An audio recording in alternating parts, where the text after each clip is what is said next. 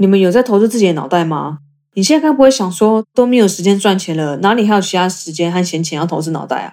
但是你知道，其实投资脑袋是报酬率最高的吗？尤其是年轻的时候啊，更应该要这么做。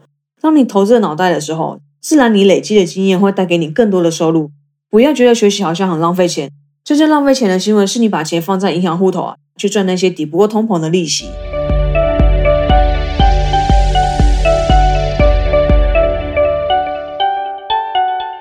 嘿，欢迎收听非我不可，非我不可。不管你是已经认识我，还是第一次听到的新鲜声音，都先给我去订阅，再回来收听。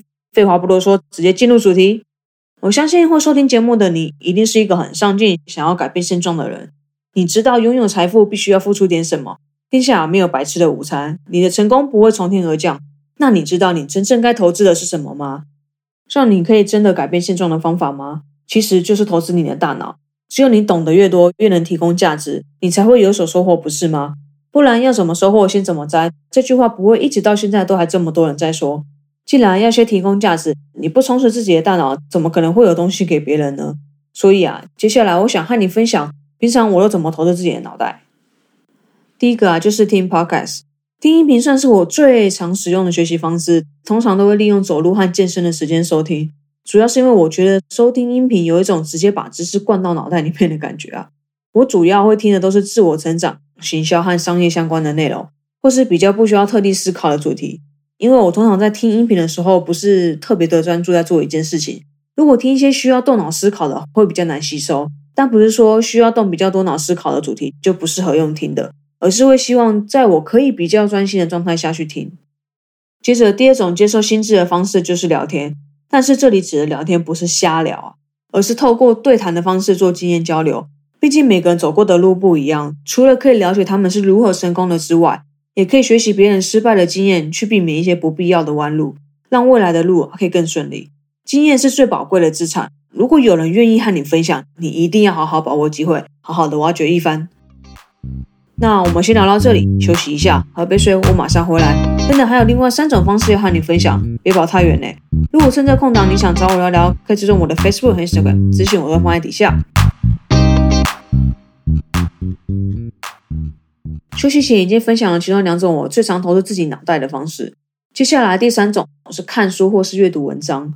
这种形式算是比较常见的，就是透过阅读文字来吸收知识。平时会利用琐碎的时间来划一些文章。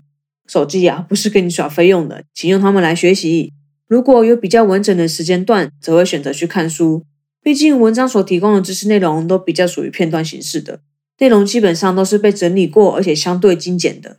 比较适合拿来接触新知。如果要比较深入研究单一主题的话，我还是会倾向看一本完整的书，毕竟页数比较多，能做墨的比较深。接着第四个投资大脑的方式啊，就是看线上课程。我之所以会特别说是线上课程，是因为我觉得这样可以替我省下很多的通勤时间，而且我也可以比较自由的安排我学习的时间。但是我必须要说，线上和实体的学习效果确实有差。